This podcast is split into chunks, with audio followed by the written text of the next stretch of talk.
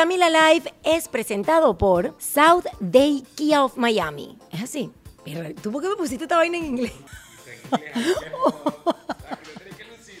me ponen los eslogan de los clientes en inglés y me ponen a practice my English. Esto es un podcast de una gente que está intentando hablar inglés. The Heart of Rum.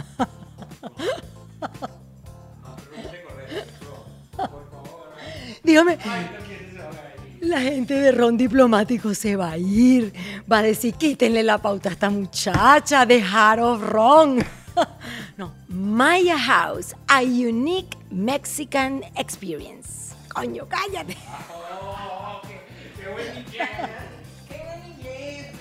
South Day Toyota en Kia, rent a car. It's not just a rental. Este se, este se pasó. Este, este, este trajo una carta en inglés. No, ahora sí, en serio. Camila Live es presentado por Day Kia of Miami. Abre tu mente y maneja un Kia. SaudeKia.com. Maya House, experiencia única de alta gastronomía mexicana. MayaRestaurant.com. Day Toyota en Kia Rentacar. No es solo una renta, es una experiencia completa. Restaurant CAE by Chef Landa. CAESushi.com. Ron Diplomático, el corazón del ron. Rondiplomático.com. Hey Day Marketing. Es hora de que tu marca tenga éxito. Heydaymarketing.com. Liberty Express. Movemos tu mundo. LibertyExpress.com. Ordec Capital. Soluciones financieras.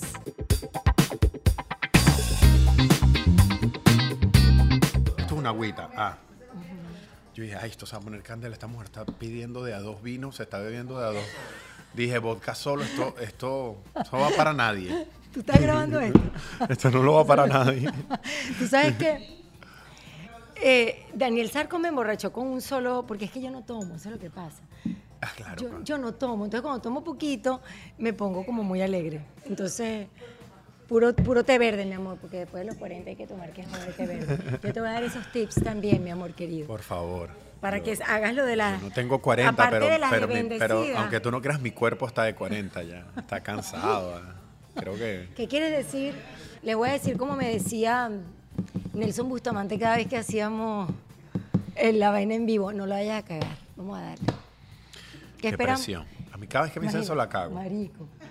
Lo más fácil que me pueden decir es no lo diga. Porque si no la voy a cagar, mi cerebro automáticamente me dice, la vas a cagar. Claro que sí. Cinco acción y mi cerebro dice, la vas a cagar. Y la cagaste. Hola, hola, mi gente adorada. Sean bienvenidos a un nuevo episodio de Camila Live. Are you ready? Miren, hoy tenemos un invitado súper especial de lujo, mi gente. Que ustedes me han pedido muchísimo. Comediante, influencer, actor, youtuber venezolano de gran alcance internacional que ha logrado crear una súper plataforma con 8 millones de seguidores y además ha logrado abrirse espacio como personalidad latina aquí en este hermoso país, en Estados Unidos. Esto, mi gente adorada, se dice fácil, pero no lo es.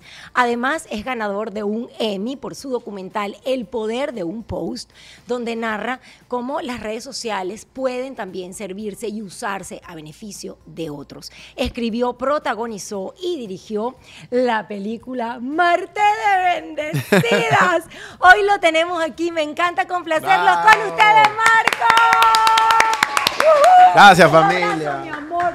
Gracias. No, mi amor, gracias a ti por la invitación y por tomarme en cuenta. No, me encanta tenerte. Además, también, como te decía, cuando llegaste, me encanta complacer a la audiencia. Desde el primer Camila Live, la gente te está pidiendo. Acaba de hacer entrada triunfal Kenia. Eh, Kenia, pero, yo lo asumo.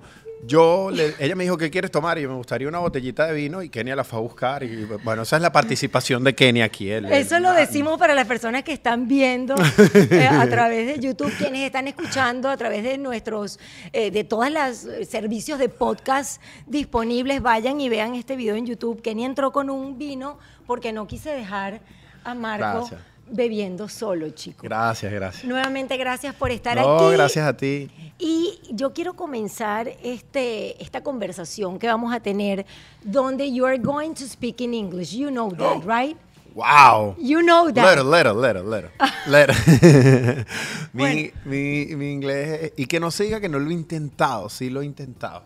Ok, vamos a hablar de eso más tarde. Ok, ok, ok. Un whisky más tarde. Un whisky más tarde lo hablamos. O un par. El tema es que eh, para recibirte hoy, yo por primera vez, y te confieso, investigué un poquito sobre tu vida. Yo te conozco, te sigo desde hace años. em, pero honestamente, yo no sabía que tú desde chiquitico estabas actuando, eh, trabajando en telenovelas, inclusive en Venevisión. La verdad, me sorprendió. Y de alguna forma me hizo clic algo que mi hija me dice mucho cuando uno ve a un cantante nuevo, mi hija canta y a veces uno nota que sale alguien que de repente la pega y Joaquina siempre comenta, mami, eh, atrás de cada persona que tiene éxito, que para los ojos de uno es de repente, hay mucho trabajo. Y eso sentí cuando leí tu biografía, cuando pude investigar un poquito más lo que eres y lo que has hecho. Y me encantaría comenzar eh, compartiendo un poco tu origen, ese Marco Pérez allá en, en Caracas, eh, actuando en telenovelas, en Venevisión, luego con la academia, eh, que no sé si era academia o era productora de teatro, ¿cierto? Sí, que sí, una productora de teatro que tuvimos. No, todo comenzó en Guatire. Yo soy de Guatire y todo comenzó, yo creo que donde comenzamos todos los artistas de Venezuela, en los actos del colegio. Ajá. Ay, Tú sabes, ¿me entiendes? Su woman del Callao tiene mucho son. Tiene Uno mucho con su pañuelito. Woman del Del Callao. Tiene mucho son. 46 carajitos dándose golpe uno con otro y la coreografía no se entiende, pero los papás llorando. Ay, tiene además- y las niñas con un pañuelito. Son- las niñas sí van bien, pero los tiene varones dándonos down, golpes. Es verdad. Woman del Callao. La- Recuérdame otra, recuérdame otra porque aquí. Nada, Shakira, siempre estaba Shakirita. Claro, es que eres- La doble de Shakira, que era una. así estaba en todos los actos del colegio. Lo que la es- cancha full y la niña con un top, un jean acampanado y le daba dos horas. Porque no había coreografía, pues. A la G. Eran tres minutos de a la G. Y la mamá llorando. he estado allí. Aunque te confieso que como soy de otra generación. eh, ¿Qué te tocó en el acto del mis colegio? actos, Cónchale, no, no era Shakira. Salud por eso, papito. Me estoy tomando el vino Salud. para celebrar que estás aquí. No, gracias por Mirándome a los ojos. Le- Tú sabes eso, ¿no? A todos los invitados les digo lo mismo. ¿Sabes por qué cuando tú haces cheers con una persona tienes que mirarla a los ojos? ¿Por qué? Porque si no tienes siete años de mal sexo. Y tomar de una vez, toma de una vez. Bueno, tampoco es que yo soy el tipo del sexo fogoso, sí. A veces me en mis temporadas. Mira. eh, Bueno, estábamos recordando, Estábamos recordando- los actos del colegio. Allí empezó todo y mi mamá, que dijo, mi hijo no se puede, o sea, mi hijo está en todos los actos, mi hijo no se puede quedar aquí. Un día agarramos en, en Guatire y agarró su camioneta de Guatire a Caracas y me llevó para, me lleva para un, un- un curso en, en el centro de Caracas, hacían cursos de actuación. Ajá. Y yo haciendo mi curso de actuación, casualidad de la vida, la directora del, del- del curso de actuación era amiga de un productor que tenía una, eh, valga la redundancia, una, una productora independiente llamada Laura Visconti, que era Alberto Yarroco, un argentino que hacía novelas para Venevisión, Ajá. series. Sí, Hizo sí. Así es la vida, los primeros seriados, La calle de los sueños. Él la estaba visitando. Un día, porque era su amiga, la directora de la academia, le dijo, mira, casualidad de la vida, necesito mañana un niño. ¿Qué tienes ahí? Y me, traen a mí y traen a otro niño que posiblemente le desgracié su futuro, porque me escogieron a mí. ¿Cuántos No, años tenías? ¿Cuántos Tenía- años? Teníamos como 10 años. Ay, chiquitico. 11 años. Entonces yo hice un acting, al día siguiente estaba grabando Ajá. Así es la vida. Wow. Eh, en el 99 estaba grabando Así es la vida. eh, y de ahí seguí La calle de los sueños. De ahí fui, cambié para. Hicimos RCTV, hicimos Tukiti, hicimos muchas series. Yo no entiendo cómo yo. Perdóname, Marcos. Yo te No, pido, no hay problema. Marcos. No, ¿por qué? No, no, Marcos, no, de es que verdad, no. no, no, no, es que te tengo que pedirte perdón. yo no por, sabía. no, por Dios. Pero es Pero que, ya vaya, ¿en que qué año fue eso? No, me siento mal. Yo, yo este, tenía. eh, tenía. Ese es el 99, 2000, 2001. Todo eso pasó ahí. Ajá. Pero ¿qué pasa? Ah, bueno, yo empecé Venía- en venía Radio. Caracas justo en el 99. No me, estaba yo en una etapa de desarrollo, no estaba ni tan bonito, ¿no? No es que ahora esté bonito, pero esa, esa época bello. estaba peor. Estás bello. Cuando yo este, estoy en esto, me va muy bien y empiezo y mi mamá me apoyaba. Mi- yo soy mi- de, de que mi papá, que en paz descanse, soy de padres separados, ¿no? Padre argentino, una mamá venezolana. Yo cuando estaba en quinto año repetí, pero yo estaba haciendo series. En, perdón, noveno, te miento. Y mi papá le dijo a mi mamá, él se viene a vivir conmigo y no me firmó más los permisos. ¿Sabes que menores de edad necesitaban permisos de mamá y papá? Sí. Y se acabó la televisión. Yo volví Wow. ya de, de- de- de grande volví a... eh, ya cuando tenía una edad, tenía una novia que estaba haciendo cosas y me fui y empecé a hacer casting y más o menos volvimos. Pero conocí el teatro Ajá. eh, y cuando conocí el teatro, haciendo una obra en Parque Central, en- es un teatro que se llama Teatro FEC, la obra se llamaba Por un Mundo Mejor. O sea, la protagonista era Milena Santander y éramos todo un elenco de, de chamos. Cuando yo conocí el teatro, fue como que conocí el amor de mi vida. Cuando yo conocí las tablas, fue conocer la pasión más grande que yo había sentido por algo en el mundo. Y me quedé. No me pude salir. A niveles de que me daba miedo castear para cosas porque estaba en mi pasión, ¿no? Estaba ahí, no, no me quería desconectar y ahí estuve muchos años de mi vida. Ah, Justo antes de venirme estuve, siempre estuve ahí. Haciendo yo teatro. Hice, yo hice teatro y esa noche agarré mi maleta, al día siguiente me vine. Wow. ¿Hace cuánto tiempo llegaste a este país? ¿En qué año te viniste? Yo me, yo llegué exactamente el año, pero vine hace cinco años y algo, cinco años y medio. Yo creo que ya voy a cumplir seis, no lo tengo muy claro. Ujú, 2016. Ay, Dios mío, mi- Sí. mi matemática. Sí, más o menos. Sí, 2000, sí, no, pero está bien. 2015, 2016. Sí, yo me vine eh, en esa fecha y me vine, quería hacer teatro, empecé a hacer teatro, eh, pero no, no me fue nada bien, cero bien, no, no nada, nada, no, no, las propuestas no eran interesantes. Yo no- Aquí en Miami. Sí, yo no soy de echarle la culpa ni al clima, yo no le echo la culpa a nada. Cuando un artista no llena un veno, la culpa por lo general tiene que ser del artista. Sí, aunque no aunque está- queramos buscar que el aire, que el viento, yo no lo busqué, yo siento que mis propuestas en ese momento no eran interesantes para el público de Miami que abarrotaba los teatros. Y bueno, como no se me dio, bueno, como todos, ¿no? Empecé a hacer, eh, estaba trabajando otras cosas. Eso te iba a preguntar. Cuando tú venías en ese avión, hace poquito yo cumplí 11 años de llegar y uno, uno siempre viene con una idea. ¿Con qué idea venías tú? Cuando aterrizaste en Miami, tú, tú dijiste voy a ser actor de teatro, tal vez de telenovelas, de Telemundo, de Univisión. Ay, ¿Qué ay, idea? ¿Iba algo por ahí? Yo venía al teatro, a darlo todo en el teatro. Yo venía a darlo todo, a llenar. Yo decía, hay que llenar los lugares más increíbles de teatro. Ahí lo vamos a dar todo y en algún momento este, voy a estar en las novelas. Hasta, hasta ahí estábamos bien. Ajá. Y las, el, el Instagram, yo decía, yo lo uso para que la gente me vaya a ver el teatro. Mientras mejor me vaya en, en el Instagram montando sketch, mejor me vaya en el teatro. La gente me va a ver. Claro. Pero resulta que el Instagram es una historia que se, se escribe aún nueva. día con- no hay un manual. O sea, que Eh. quizás ahora hay, hay un cómo hacerlo y cómo Sí. no. Pero to- la realidad de, la- de las redes sociales es que no tienen historia. En el sentido de, de que nadie puede venir a hablarte de 30 años de, de cómo se ha hecho algo. ¿no? Exactamente. Y sigue todo cambiando y cambia tan rápido y a cada rato sale una nueva y otra nueva, ¿no? Entonces es como que la historia la estamos escribiendo a diario nosotros. La historia la escribes tú tal cualmente. Es que incluso tú mañana puedes cambiar la manera de hacer redes sociales si, si estableces una propuesta interesante, ¿no? Claro. Es- Está en el, en el pie de cada quien. Y entonces yo lo hice para el teatro, pero en ese mismo esfuerzo de grabar un video diario, de impulsar e impulsar para poder llenar la sala, pasó lo que pasó. Y empecé a entender el negocio de las redes sociales y dije, ya vaya, este, aquí hay una vainita, aquí te me hay una, aquí te me hay quizás la renta, dije yo. Aquí te me... ¿Recuerdas algún video que tú, di- que tú dijeras, wow, esto duplicó los likes, esto se hizo viral, la Sí. gente lo envía por WhatsApp? Sin duda yo hice uno en su momento eh, que había una cosa ahí, eh, hice varios que se regaron por ahí, pero donde pasa la cosa es un formato que se llamaba Tierrúas versus Cifrina, no era un formato todo público, pero era un formato eh, bastante pasado en el tema de, de- de lo que hablábamos. Pero, ¿qué pasó con ese formato? Que yo hacía una mujer, que la mujer hablaba así, cifrino, y esto y lo otro, y yo me grabé un video.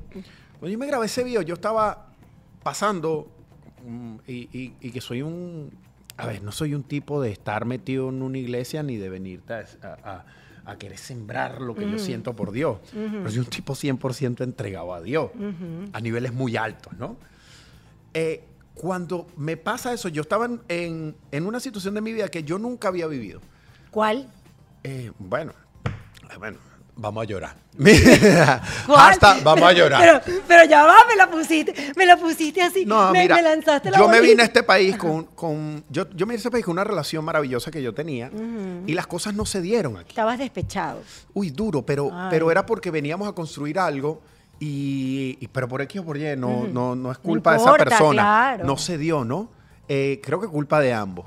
Pero resulta que en ese Yo creo que siempre es culpa de ambas partes. Claro, es que siempre. así que Bueno, podemos buscar echar la culpa al otro, pero eh, eso tiene que tener. eh, En algún momento tú aceptaste todas esas condiciones. Por, por algún lado tienes culpabilidad, ¿no? Por supuesto. Bueno, resulta que esto se rompió.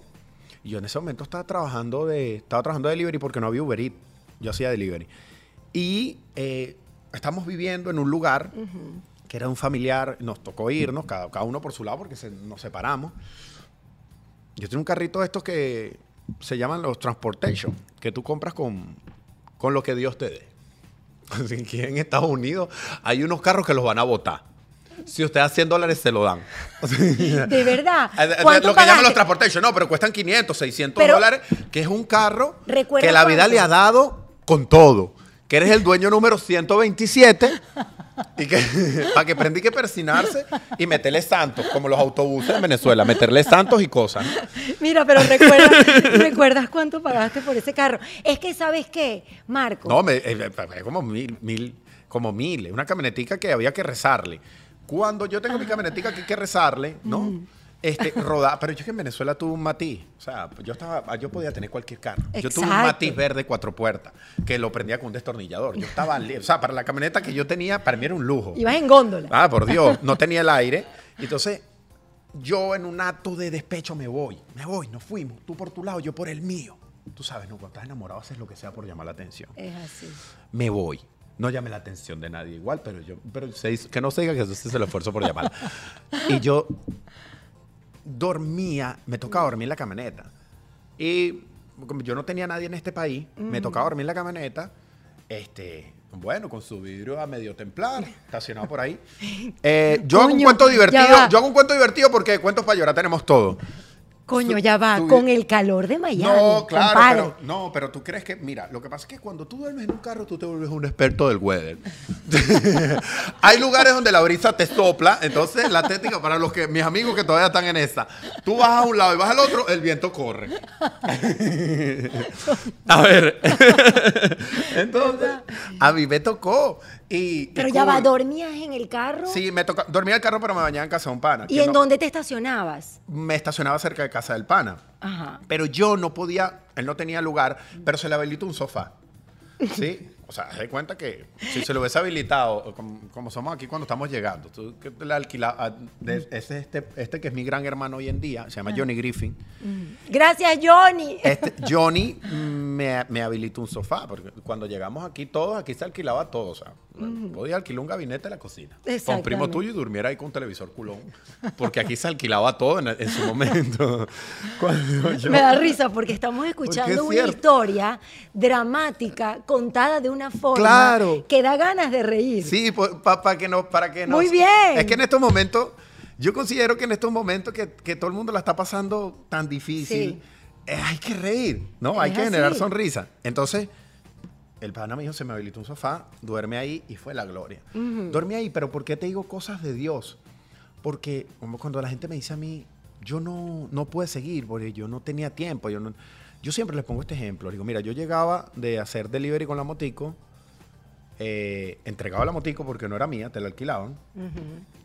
Y eh, yo iba al carro, me bañaba me y antes de acostarme en el carro me grababa un video. Por eso todos mis videos al principio, antes de pegar cualquier video, eran en el carro o cerca del carro. Wow. Con un teléfono Huawei, porque yo no tenía iPhone. Entonces le digo, y siempre les pongo ese ejemplo, pero maravilloso, solamente para preguntarle al final, ¿cuál es tu excusa? Total, que un, estoy durmiendo en el sofá. Que te hicieron un upgrade del Ah, carro al no, sofá. mi amor, eso era una suite. Claro, tú te sentías no en cinco de hecho, estrellas. yo publiqué eso. Yo no cabía en el sofá, pero era un sofá, mi amor. ¿Me entiendes? Era un techo, era un baño. Claro. Eran muchas cosas a la vez. Era una suite para mí. Cuando yo me duermo en el sofá, por eso te digo que, que mm, cuando yo estaba en el, en el carro, yo llamaba, llamaba a mi mamá, porque yo le mandaba dinero, pero yo, mamá, una señora de estas señoras humildes que yo contarle el problema para qué. Mi mamá que vivía El con lo que yo le mandaba para que, ¿sí me entiendes? Contarle el problema era porque soy mamá. hacer que la señora no durmiera. Total. Y yo dije, bueno, Sí. yo estoy joven, ¿me entiendes? Este, llamaba, le decía, mire, eh, no, todo está bien. ¿Cómo se llama tu mamá? Cintia. Cintia. Y yo la llamaba y le decía, no, todo está bien, aquí estamos firmes. Pero, coño, tu mamá te conoce. Por, Yo nunca la llamé ni llorando ni nada. Desde la LO. Y mi mamá, desde la lo. Desde la LO. Y me acuerdo, esto siempre me voy a acordar porque estaba lloviendo. Y me acuerdo porque tengo una amiga que le escribí y le dije, voy para atrás, me voy a volver, no puedo. De llamar a mi mamá, ya para contarle. Y entonces yo, mami, hay algo que tenemos que hablar. Y bueno, me dijo, mira, yo no sé qué esté pasando, pero yo sé que no la estás pasando bien. Mi mamá me dijo estas palabras que nunca se me olvidaron. Yo parí un campeón. Y los campeones no tiran la toalla. No sé por qué estés pasando, pero yo no te quiero aquí. Yo parí un campeón. Y esa vaina me dio aquí. Y voy más allá. La señora me dijo, tú tienes que quedarte para saber por qué Dios te está poniendo a pasar todas esas pruebas. Porque es que hay algo que se viene grande. Eso me quedó acá y después yo lo comentaba todo. Yo mamando durmiendo en el carro. No, porque una prueba y la gente diría, verga, este loco la mamazón le dio por, por alucinar vainas, ¿no? y así un día me viviendo, tenía una semana viviendo en el sofá de mi pana, subí, grabé un formato, porque yo soy una tipa que contaba cómo salió con el marido, entonces hecho porque yo estaba con él y tal, y estaba con Mauricio, con Mau, y tenía una gata y tal. Y contaba esto y dije, no, pero esto se me desconecta del pueblo, porque esto es alto target, y no se me identifica el pueblo. Ay, pero yo voy a ser una tipa que yo hacía en el teatro que limpiaba en un bar. Pero voy a hacer el mismo cuento. Publico uno primero y después el otro. El mismo cuento y le digo, ¿cuál de los dos le gustó más? Pero antes de subirlo digo, no voy a grabar el mismo cuento. Cuando veo los dos digo, wow, qué genialidad. Lo pico y digo, pico y le meto uno entre el otro. ¿Cómo se llama esto? Una tierrúa versus una cifrina contando lo mismo. Lo subo. Yo no te puedo explicar. No te puedo explicar lo que pasó. Yo lo subí esa noche, lo teníamos en todos los grupos de WhatsApp, lo teníamos en todos lados. Al día siguiente subí el segundo. El segundo fue, yo no, yo no entendía, no entendíamos. Al tercer día fui al Dolphin y no podía caminar. Y yo no entendía. Y como yo soy un tipo de teatro, dije, capitalicemos, porque la mamazón está fuerte. capitalicemos porque me dieron un sofá, pero igual que poner su porción para la renta. Por supuesto. Y lancé un show en el Doral, Wow. en un local, para 50 personas. Y lo llenaste. No teníamos tiquera, en ese momento no se Ajá. manejaba tiquera. ¿Cuánto El cobraste show la entrada? ¿Cuánto cobraste Nunca la se me olvida, 25 dólares. En ese show, el, el- a 7 de la noche. Ajá. A las 6 de la noche estaba full el sitio y haz de cuenta 7, 8, 9 carros llegaban, se devolvían, carros llegaban, se devolvían. Wow. Y ahí escribimos la historia hasta el sol de hoy. Y yo digo un abrazo y un aplauso para Cintia. ¡Bravo, Cintia! Yo como mamá, de verdad, puedo imaginar lo que Cintia sentía y lo que quería para ti. Y, y también lo importante que es eh, la figura de la madre en, en- en ese momento, ¿no? Porque fíjate, tú, te- tú- tú pensaste en regresar a Venezuela, ¿cierto? Y lo importante que es tener ese consejo justo en el momento indicado y también, ¿por qué no? Yo soy como tú, bastante creyente, también tener siempre el acompañamiento de lo que sea en lo que uno crea. En mi caso Jesús, pero digamos, de lo que sea en lo que uno crea, porque esa fe de alguna forma te ayuda a no desmayarte en los momentos como el que tú estabas viviendo. ¿En qué trabajaste? Me dijiste que eras delivery, ¿qué otras cosas eh, experimentaste aquí en, en Miami? Esto te lo pregunto porque tú sabes que lo más bonito de este podcast ha sido ver a través de mis redes y lo que me escribe la gente, lo identificada que se sienten las personas con las historias de mis invitados. Porque ya tú sabes que volver a empezar es difícil y, que a todos le pasa, o a la mayoría de las personas nos pasa en parte o todo lo que tú viviste. Entonces, con esto lo que te quiero decir es que, eh, que te agradezco mucho que estés contando esta, esta parte de Marco que tal vez no se dice todos los días, porque estoy segura que en el canal YouTube y en las personas que están escuchando el podcast hay muchas personas que se sienten identificadas. Sí, claro. Yo siento que tenemos que contar lo difícil que fue hay que decirlo. Yo trabajé delivery. Primero trabajé, el primer trabajo que me dieron un colombiano, un día me lo encuentre para darle un abrazo, no lo volví a ver más. Boté el número. Me dio un trabajo sacando la comida, organizando los delivery, sacando la comida de los restaurantes en Brickell y se le entregaba a los motorizados y organizaba las rutas y todo esto. Después una moto y empecé yo. Un día un amigo me dice, están pagando, no me acuerdo cuánto era la hora, una locura, por ir a Homestead a pintar unos galpones. Y yo fui. Ahí sí te me duré dos días, pues yo soy asmático. Porque señores, si usted pintó una casa mama, imagínense un galpón. Pero lo hiciste. No, pero hacía reír a los centroamericanos con los panas con que estaba, los hacía reír. Mis panas, eso me llega a ver Instagram y dice, pero el tipo era igualito. Eh, pero es importante contar lo difícil que fue, porque la gente quiere tirar la toalla. Sí. Y hay que decirle a la gente que no está mal que Claro. quieran tirar la toalla, que sentirse mal es normal. Claro, por supuesto. Hay que normalizarlo. Porque si nos bombardean diciéndonos, no te sientas mal, sonríe, sentirse mal es un fracaso, vamos a sentir que somos unos fracasados cuando nos manejamos bajo ese sentimiento. Vamos a estar totalmente, vamos a estar totalmente invadidos en un fracaso. Y hay que contar que todas las personas que los que nos están viendo admiran, también quisieron tirar la toalla. También se sintieron en la mierda. También dijeron, yo no sirvo para esto. Pero a pesar de eso, avanzaron. O sea, por más que se sentían en la mierda, nunca dejaron de avanzar. Y ahí está el secreto.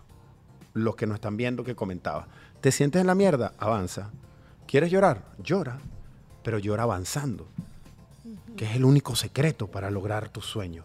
Avanzar aún estando bañado en mierda. Es, es lo que yo pienso. Es así.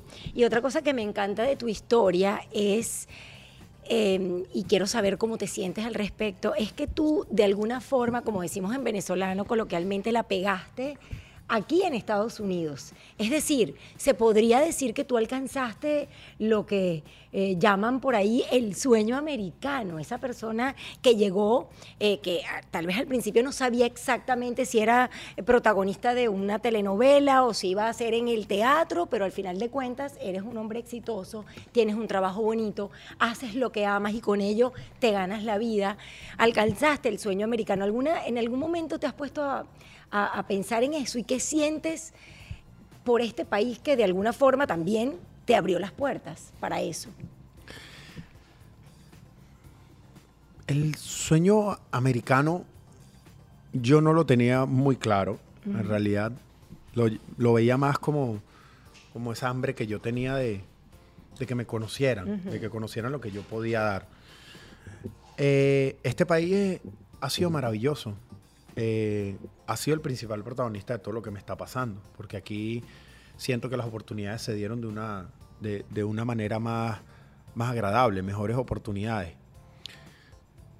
Más sin embargo, eh, sigo soñando en mi nuevo sueño latinoamericano. A ver, en mi- en mi- en- a ver, vine para acá, logré el sueño americano, ahora tengo el sueño latinoamericano. ¿Qué, qué es el sueño latinoamericano? Poder hacer lo que hago en mi país. Ay, yo comparto ese sueño contigo. Porque eh, quiero volver a mi país. Eh, yo voy a estar eternamente agradecido con este país.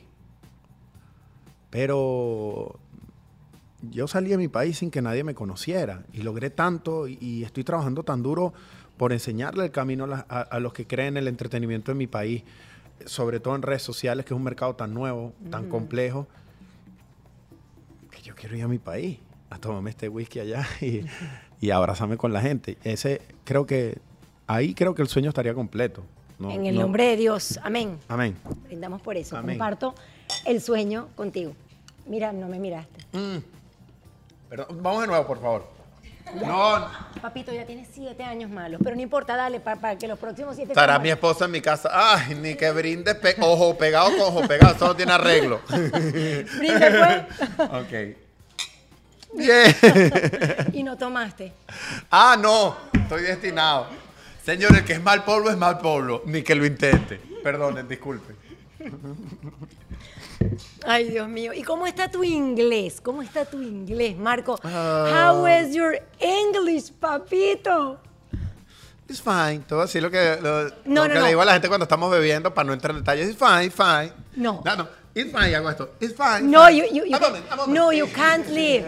You can't leave. Siéntate, mi amor. Y me voy. Let me know in English cuál es tu cuál es tu personaje favorito de todos los que haces. Eh, mi personaje favorito es uno que yo hago que se llama La Tía Rúa. Es una, en realidad es como una amiga que yo tenía. Y siempre pienso en ella cada vez que voy a hablar con esa peluca. Y de verdad era tu amiga o es tu amiga. Sí, es, es una pana. Y yo pienso en ella. linda. Yo pienso en ella cada vez que, que voy a hacer ese personaje, porque creo que en algún momento todos nos topamos con, con una de ellas, ¿no? Y bueno, ahora la bendecida, porque quise hacer un formato de. A ver, siempre me atrevo a hacer comedia sobre temas mm, que son delicados, ¿no? Que a lo mejor pueden herir Sí. sus- susceptibilidades, pero me atrevo. Y a ver, cuando no la pego, la pago. pero cuando la pego, la pego. Y la bendecida, ¿por qué? Porque fue el formato que me dio a conocer en otros países. Y para mí eso es una bendición. En realidad, por un lugar como República Dominicana, donde es una locura con ese formato. Un lugar como Ecuador, que entramos gracias a ese formato. Un lugar como Colombia, que terminamos de entrar gracias a ese formato. Para mí es una bendición que, que haya sido ese personaje. Por eso a lo mejor soy tan insistente y lo sigo trabajando con el tiempo. Y por eso hiciste también la película, ¿no? La película la, hici- la, película la hicimos eh, porque Pablo me insistió. Yo no sé si le está hablando en serio o en broma. No, no. Debo, además Pablo está aquí. Porque Pablo- en el estudio. A ver, yo nunca en sé- Camila Canaval Shop, está atrás de la cámara. Entonces yo no sé. Pablo es mi manager, tan bipolar como yo. Somos Pablo, exactos de bipolar. Pero gracias a Dios estamos tan cool que cuando él está amargado yo estoy de buena. O sea, nunca, el bipolar siempre va en yin y yang. Tú sabes que Pablo tiene fama de tener un carácter súper fuerte. No, Yo le digo príncipe cambiado, porque no, lo conozco hace 20 años, ¿verdad, papito? Ven a saludar. Yo le digo, aunque aunque sea que se te escuche la voz.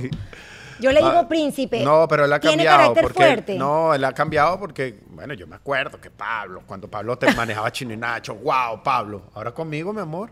Una mantequilla. Mi amor, como ese amigo tuyo que era drogadito y se retiró y eres cristiano. Tengo que decirle, bueno, Pablo, ¿y entonces? No, pero es que hay que hablar las cosas. Ah, no, bien, bien. Me tocó la, la mejor etapa me tocó. El Mira. pacifista. Mira, pero la película Bendecida la hiciste de verdad por Pablo. El que me impulsa es Pablo. Este, el que me impulsa a hacer la película es Pablo, porque Pablo es un tipo que me enseñó el, el valor de mi marca, ¿no? Nosotros teníamos cierto valor y Pablo llegaba y negociaba con las marcas. Nosotros somos imagen de muchas marcas, eh, de, por lo menos marcas cubanas, marcas eh, en- para latinas en el mercado americano. y, y Pablo Va, los, los mejores contratos me los negoció Pablo, me hizo entender cuánto valía. Yo no tenía ni idea. Yo tenía a Ángel, mi socio de toda la vida, mi amigo de toda la vida, y nosotros cobramos, bueno, lo que, mira, Lo que me pueda pagar. mira usted, si aquí esto alcanza para la botella de whisky y el seguro es que se me vence el carro, usted mande que yo grabo. Y llegó Pablo y de repente... eh, Estaba acostumbrado, trabajaba con Chino y Nacho, conocía el mercado. Claro. Una y gente- llegó yo, una gente nunca, experta. nunca se me olvida que una vez, no voy a decir número, bueno, yo nunca hablo de eso, no me gusta, pero voy a, te voy a hablar del caso. Una vez fue a negociar con, con una marca que nosotros fuimos imagen durante dos años, una marca muy poderosa, número 25 de Estados Unidos en ese renglón, muy dura. Y ¿Qué me- marca? ¿Qué marca? Me querían de imagen, no, porque no volvieron a pagar. No se lo merecen, Camila. No serán mencionados aquí. No, Está bien, te apoyo. Grandes amigos que les agradecemos la oportunidad a Univista, que es- es- hasta el sol de hoy son grandes amigos y más bien le agradecemos que nos hayan dado la oportunidad. De cierta forma, yo pensaba que yo valía esto. Ajá. Y ese fue el primer contrato que negoció Pablo. Eso es importante siempre que tu carrera tengas a alguien que, que te pueda dar a entender el valor que tú te mereces. Y yo le dije a Pablo, mira esto. Me dice, ¿cuánto tú crees que pueda negociar? Estamos empezando a trabajar esto. Eh, Para la botella pero de si no te dan esto, usted baje, porque hay que asegurar botella whisky. entonces, entonces, y él, ah, bueno, déjame ver, porque yo lo veo alto. Mentira. Él me llamó y él ya había salido de negociar, él ya había cerrado el contrato y él había negociado tres veces el monto que yo le di. ¡Bravo, papá! Y entonces- ¡Pablo! ¿no quiere negociar unos clientes que tengo por ahí? Y entonces, es lo mejor. Y entonces, ahora la gente de Univista está viendo esto y va a llamar a Pablo. Mentira, yo siempre quise cobrar eso también. Pero eh, qué importante, sobre todo, fue un choque muy duro porque Pablo venía a manejar a Chino y Nacho. Y en su momento, cuando empezamos la gira, era un choque porque Pablo me decía, tú vales esto. Para la gira 2019, yo por fin tuve papeles y podía hacer mi gira. Y yo le decía, eso te lo va a pagar nadie. Eso no te lo... Dame, dame que yo lo voy a intentar. te llamo ahí. Ah, Y llegaba con todos los contratos firmados por más de lo que me dijo. Entonces entendí no solo mi valor, sino expresarle el valor a todos estos jóvenes que ahora están creciendo en redes también. me encanta que lo compartas. Maravilloso. Que se los comparto, mi amor, que llamo. Usted no puede cobrar eso. Usted tiene que, usted valórese. Yo soy como esa amiga que la que dice a todas valórense. Valórese, usted no vuelva a llamar al tipo. Así soy yo con los contratos. No, pero está bien y también el valor de tener a una persona con experiencia a tu lado que pueda impulsar tu carrera en el momento en el que necesitas. Además, tú estabas en, en un, en un lugar que no era el tuyo, porque no estabas en tu país. Bueno, sigues estando fuera de tu país, pero hoy en día ya como marco, no... ¿Pero de qué hablas, Camila? Yo vivo en el Doral. Y yo Yo estoy en mi país. ¿verdad? ¿Cómo que? Muy yo me fui de mi país. Muy buena esa, muy buena esa, es verdad. Tú sabes Doral. que, me- tú sabes que, mira, te voy a confesar, a mí me encanta el Doral. Una, en una que otra oportunidad he escuchado a personas decir, ay no, a mí no me gusta mucho venezolano. Yo digo, ¿de dónde eres tú? Lo más lindo que tiene, y para las personas que están escuchando el podcast, el Doral es una parte de aquí de Miami, una ciudad en donde están, bueno, la, eh, la La mayor tomamos, la tomamos, la la tomamos. tomamos, realmente invadimos, como los cubanos están en la En calle Hialeah, 8 sí, eh, y en estamos en- en el Doral. La verdad es que a mí me encanta y me encanta ir al Doral porque uno se siente como que está caminando por Caracas, ¿sí o no? ¿Tú sabes, máximo. tú sabes que yo me quedo en el Doral porque yo viví tanta soledad. Mm, Sí. Porque yo llegué a, a- a otro lado y no habían venezolanos. Y yo viví tanta soledad que a mí, a ver, si me da el ataque, yo te puedo llamar y decir, vamos a tomar un café, vente para la casa. Y esas cosas, ahora tengo mi familia. Y entonces también es un tema las niñas, los colegios son buenísimos. ¿Dónde está la señora Cintia? Mi mamá está ahorita en Colombia, Ajá. viajando con un circo, es trapecista. no, mi, mi mamá. Coño, Marco. Mi mamá es una señora súper divertida, tienes que ¿De conocerla. verdad, Marco? Bipolar como yo. Pero divertida. Cuando ella entra Ajá. en su... O sea, cuando te toca la parte divertida, Ajá. no vas a conocer mujer más divertida que ella. Bueno, de alguien te tuviste que salir. Sí, realmente. Ella era la que... ¿Tú sabes por qué yo empiezo a hacer comedia? Porque mi mamá, cuando hacíamos... Esto es comiquísimo. Cuando es la gran culpable, ahora se lo goza porque uno le manda su cosa, su dinero. No sabíamos Su que estaba cosechando, pero ya no quería trabajar. Ella- ella- yo me tengo que retirar. Eh, cuando estábamos en... Nosotros para bajar a Guatire, mi mamá, haz de cuenta mi mamá es de esas mujeres que, este, cualquier cosa, vendió ollas de Rinaware, este, vendía zapatos por catálogo, este, vendía mantas de prenda. Pido disculpas a toda esa gente que las prendas se les pusieron verdes y mi mamá les dijo que era su pH. No, eh, mi mamá las compraba y que baño de oro. Discúlpeme que yo era parte de esa estafa, porque yo estaba con ella. Y tenía que sacarme esto, perdónenme. Acuérdate que estás en una tienda, pero aquí las prendas no se ponen verdes. Camila Aquí tienen Show. que venir, pero no, es que mi mamá era terrible. y me mandaba, era nosotros vivíamos en, en Guatire Ay, y me mandaba así. buena. Ella llegaba con las mantas a las casas de todas y les vendía y después me mandaba a mí con una hojita, pero no había, no, no ¿Me mandaba estás hablando en serio, Marco? Sí, te lo juro. Me mandaba con Ajá. una hojita de cuaderno que A. Maritza, por ejemplo, Maritza, debes 15 de la gargantilla, o sea, porque era por parte. Te faltan 5 de la tobillera y cuando yo iba, a ver, siempre me dan el primer pago, pero el segundo la prenda estaba verde. Ay, yo iba y yo tenía que calarme, por eso yo soy un tipo que puedo recibir lo que sea. Ay, coño, Pues yo me tenía que calar el insulto masivo. Ay, coño. Señora Maritza, mi mamá que aquí está. Dígale a su mamá que aquí están sus prendas. Siempre lo ponían. Esto se puso verde, que a mí no me va a estafar. Y iba yo, ¿no? A mi casa. Yo, Eso forjó tu carácter de hoy. Claro, Para aguantar tú. cualquier palo. lo que sea. Yo iba y le ponía la prenda a mi mamá y le decía. este, mamá, que se le puso. Eso es que, esa- es, es que Maritza tiene la piel mala. No aguantan vaina buena. No aguantan vaina buena.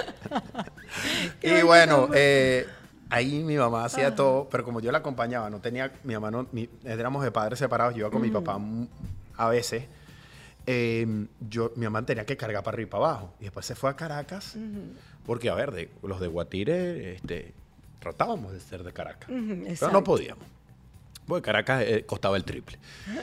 Entonces mi mamá agarraba y se iba para Caracas y me llevaba. Y era divertida. Ah, como para tú. mí era- Es, es divertida como tú. Sí, En- cuando está en su personalidad chévere. Sí, ah. Eh, trae dos botones. Ah, pero es que todas las mujeres somos así, mi amor. Todas las mujeres tenemos dos botones. se ríe porque es verdad. Pero es que es así. Entonces, nosotros, la lle- ella me llevaba a Caracas, ¿no? Ah, porque después ella descubrió el mercado, que Caracas era un mercado diverso. Además, ella compraba las prendas, iba y se metía a, venderlas en cualquier oficina, ¿no? Y le pagaban completo. Entonces mi mamá, Claro. claro, diversificó el mercado. Se hizo caraqueña. mi mamá me empezó a, a llevar para Caracas y ahí es que yo empecé a ver el gusto por Caracas. Y yo dije, Dios mío, yo, yo soy de aquí. Mi mamá, cuando bajábamos, y aquí te ven el cuento y retomo, agarramos una camioneta que se agarraba en Petare, que bajaba a Guatire. Mi mamá en la cola, fastidiada porque las colas eran para bajar Guatire, eran, Fuerte. o sea, haz de cuenta, ni el, ni el, ni el último iPhone. Una locura Sí.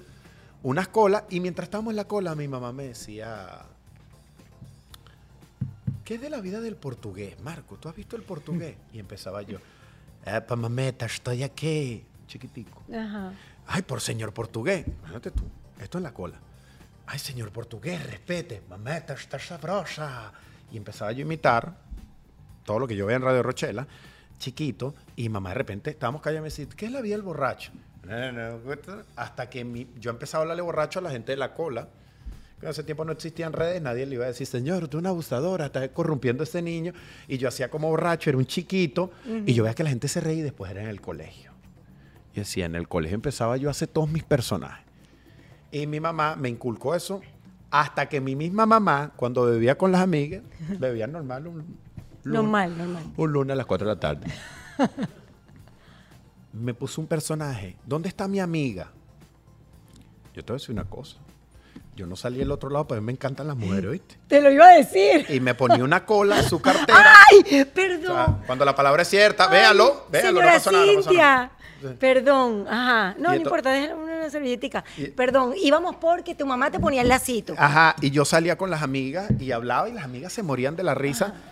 Y ya yo, yo metí todo ese chip de que a mí me encantaba que la gente que estuviese a mi alrededor sonriera. No puede parar, no puede parar. Y si es verdad que viendo tu, tu Instagram, de alguna forma recuerda mucho todo lo que uno vivía y veía en Radio Rochela. Todos esos sketches, es verdad. Yo creo, ¿Tú crees que tal vez tuviste un poquito de inspiración de esos tiempos o de lo que hacían o de ese tipo de comedia? El humorista venezolano que se niegue a decir que la radio Rochelle influenció sobre él, yo creo que le está faltando el respeto a la comedia venezolana. Es imposible, imposible que un Emilio Lovera no haya influido en la carrera de cada comediante del país. El, que le- el que diga lo contrario es un mentiroso. Me voy a otro target de comedia. Es imposible que alguien diga que la comedia de un chatén no influenció. Eh, fueron muy bárbaros. Increíble. sí. La comedia del conde era. Yo me reunía con mis amigos, teníamos un equipito y poníamos los cassettes del conde.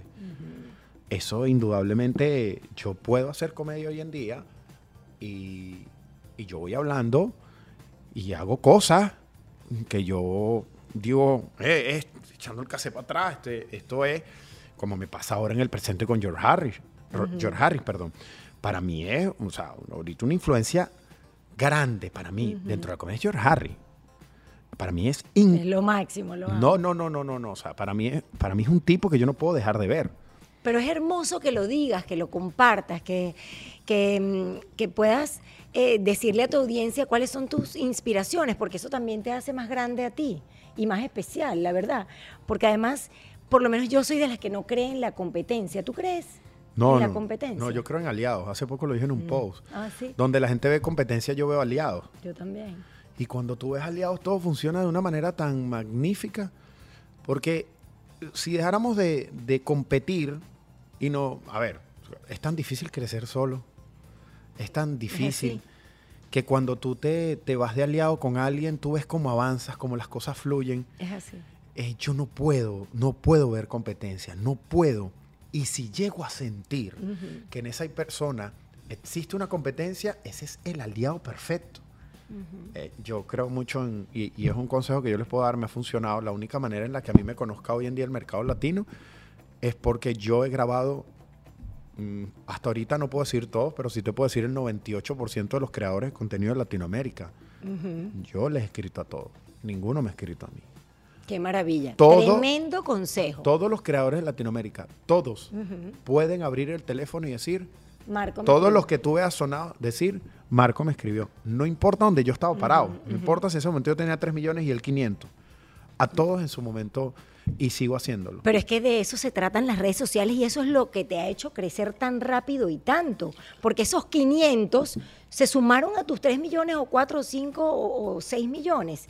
Y eso es interesantísimo que lo compartas porque hay gente que mide en términos de la cantidad y no se atreve a compartir con una persona que tenga mucho menos. Y creo que las redes, en las redes sociales eso es importantísimo, de verdad. A mí, tal a mí me pasó una vez, me pasó una vez. Te miento si te digo que me pasó dos o tres. Una sola vez me pasó compartir con un creador de contenido, que sí, eh, ni- que me den palazo, yo digo el nombre. Yo compartí, ese creador de contenido estaba en un momento muy grande a nivel latinoamericano. Yo le escribí para grabar, pero yo tenía, de cuenta, 5 millones, él tenía un millón. Pero es que el tema aquí nunca ha sido seguidores. Pues tú puedes tener 100 seguidores y si los 100 seguidores responden a ti, tú tienes mucha más interacción que el que tiene 10 mil y nadie le responde. Pero yo le dije para grabar, y yo, esto nunca, esto, esto es una anécdota que Ángel siempre me saca porque estábamos en el lobby y él me dijo, estoy en tal hotel y yo llegué. Y yo estoy en el lobby y él me hizo esperar una hora y media. Gracias a Dios se lo pude decir. No en ese momento. Nángel me dijo, no puede ser, te- hay- tiene que haber un respeto, tienes hora y media aquí abajo, ni siquiera baja.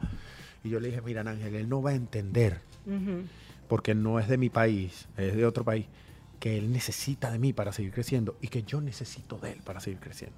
Que yo necesito de él para que la gente de él me conozca y viceversa. Él ahorita no lo entiende porque él está en una nube. Pero como yo lo entiendo, entonces yo soy capaz de estar aquí tres horas. Él bajó con el manager, ni me habló, subimos, grabamos y se acabó. Y se juntaron esas audiencias y amo que compartas ese tip, porque yo a veces veo con, con impresión cómo hay personas que no se atreven a hacer comentarios o a taguear a otro.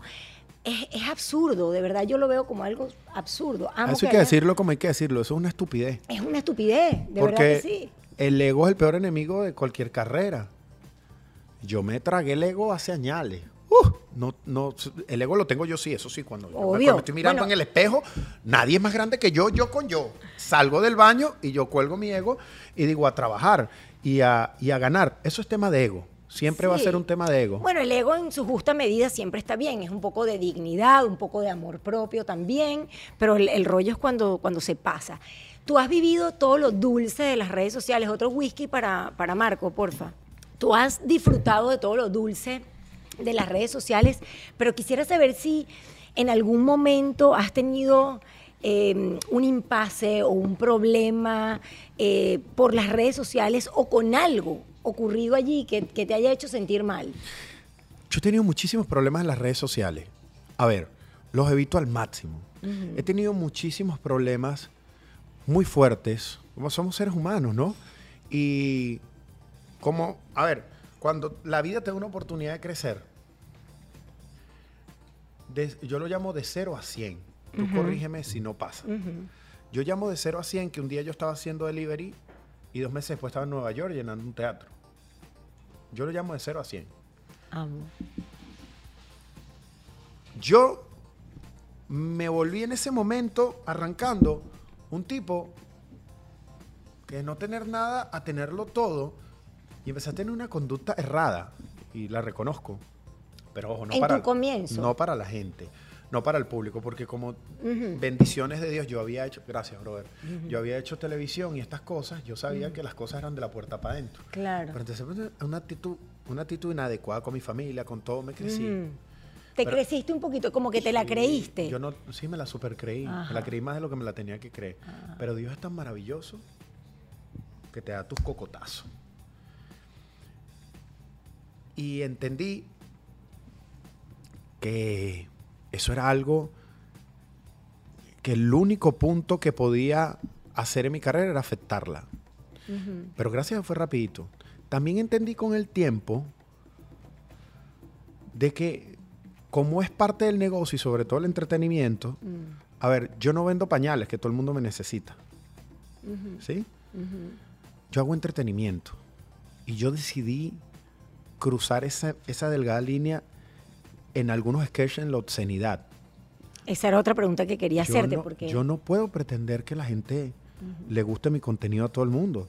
Sería una conducta errada de mi parte. Sería una... o sea, yo creo que sería un desubique. O sea, no te gusta mi... No te gusta mi contenido, tú sí eres increíble, porque así respondía yo los primeros meses. Si yo... No, no, no. No le respondías eso a la audiencia. Claro, te- porque no, la gente está equivocada, no yo.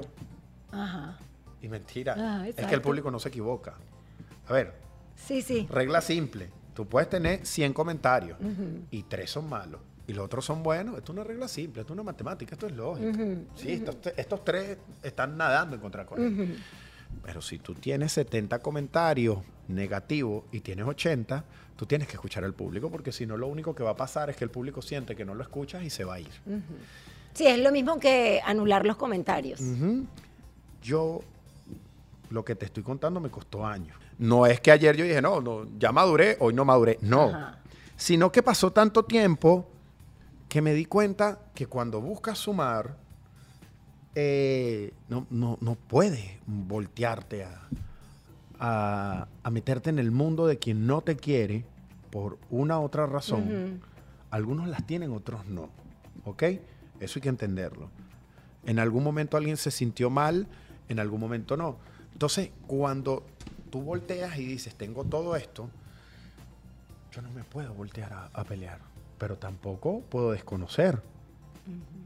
Tengo que respetar su opinión. Cuando tú entras en, yo te respeto tu opinión, si no te gusta mi contenido, si no te gusto yo, puedes avanzar mejor.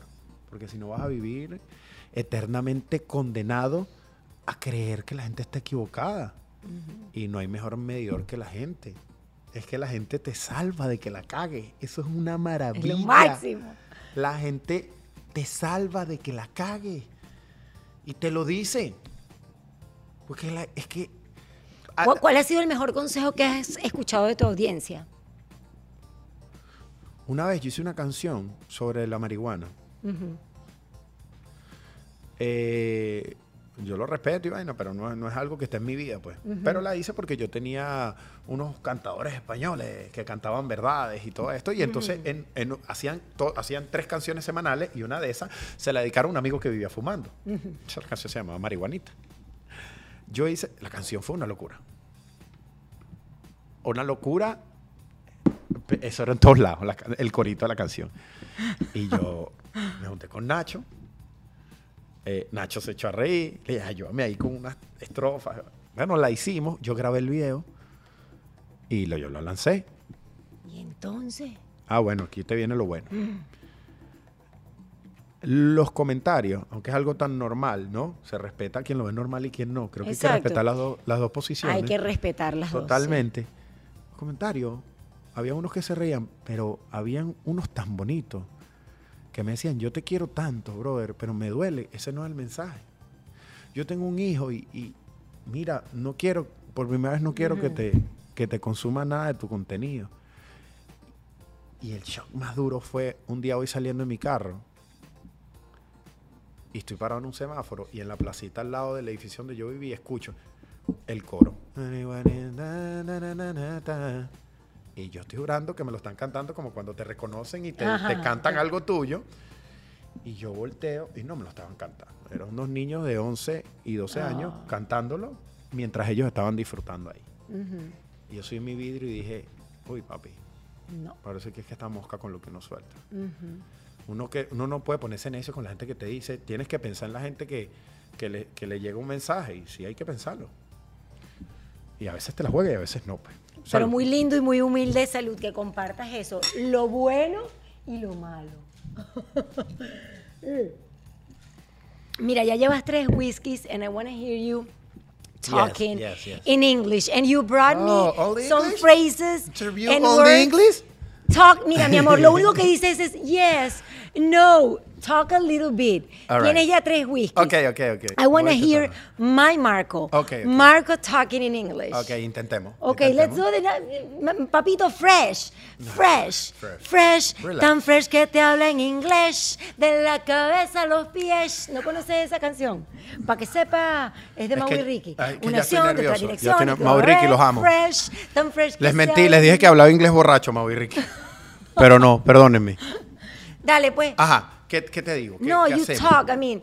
All right. I mean, um, y, y él se pone como No, pero right bendes- es seguro, porque me ha No. tocado estar muy seguro delante de gente que me habla inglés y necesito que crea que le estoy entendiendo. Yo le digo, yo le digo que you talk in English y me dice, all right, y, y hace como la, la forma de la bendecida. ¿no? Claro. You can talk like a bendecida if you want. I mean, if you want, you can talk in English, but like a bendecida Wow. because your audience All- all right, wants, wants to hear you. The audience, se dice así, right, ¿verdad? all right. The audience, la audiencia. Yes, Cuidado. yes. Yes. My But- audience. yeah.